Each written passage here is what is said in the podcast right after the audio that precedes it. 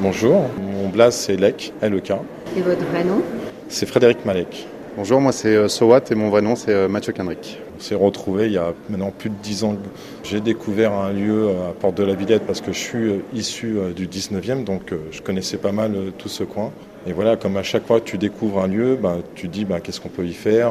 souvent tu invites d'autres potes comme toi à pratiquer justement notre art. Moi je suis provincial, je suis de Marseille. Et Lec est une figure dans ce milieu. Euh, c'est quelqu'un qui a inventé une esthétique et puis euh, une pratique en même temps que d'autres qui s'appelle euh, l'urbex, l'exploration urbaine. Et donc voilà, il fait partie de cette génération d'artistes qui ont quitté la rue finalement, alors que l'idée du graffiti, c'est quand même d'écrire son nom dans la rue où tout le monde le voit. Et ben il y a plein de gens qui ont quitté la rue pour aller dans des lieux, dans des friches, et pour y faire tout à fait autre chose. Et puis voilà, on s'est bien entendu et ça correspondait à un moment où et l'un et l'autre on, avait décidé de se donner une chance dans l'art, on va dire, d'arrêter nos travaux alimentaires pour espérer devenir artiste pour de vrai. Pendant un an, on, est allé dans ce lieu régulièrement. Tous les jours de la semaine. C'était un ancien supermarché, donc il a été plusieurs fois supermarché, mais sous différentes enseignes. Tout le travail, c'était de peindre dans ce lieu et d'inviter des gens. Donc ce lieu, vous l'avez découvert dans un local d'un parcours euh, urbex, euh, voilà.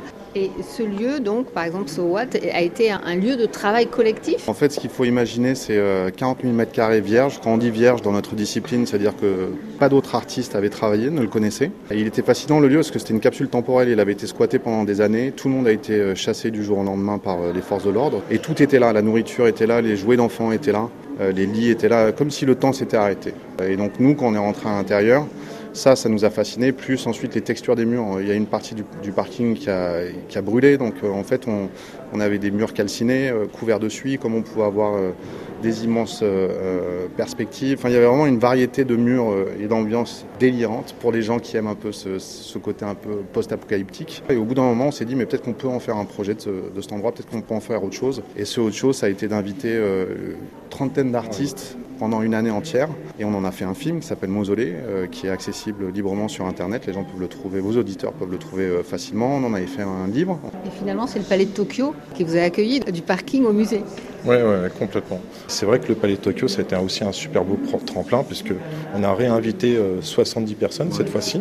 C'était 2012. Ça devait être un, deux murs qu'on peignait avec John Giorno, qui est un immense artiste américain qui nous a quittés depuis, hélas. Et puis on est resté deux ans finalement au Palais de Tokyo à faire tout un tas de choses cachées, secrètes, qui y sont encore ou pas. Voilà. Et aujourd'hui alors? Bah, Aujourd'hui, on veut ouvrir le mausolée. Voilà, c'est le nom de l'installation qu'on a fait ici. Le lieu existe encore.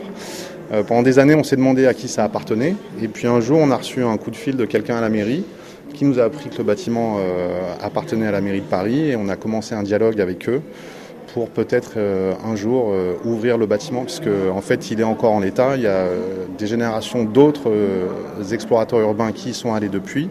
Alors ces choses invisibles que vous faites, qui peut les voir? Je reviens sur la beauté des réseaux. Euh.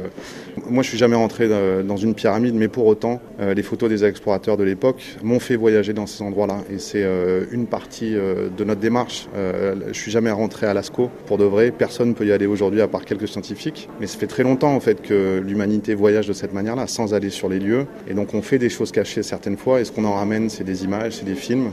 Et ça c'est offert, c'est des choses qu'on poste sur les réseaux. Et c'est comme ça que les gens le voient. Bah, je vous remercie. Je vous remercie. Merci à vous.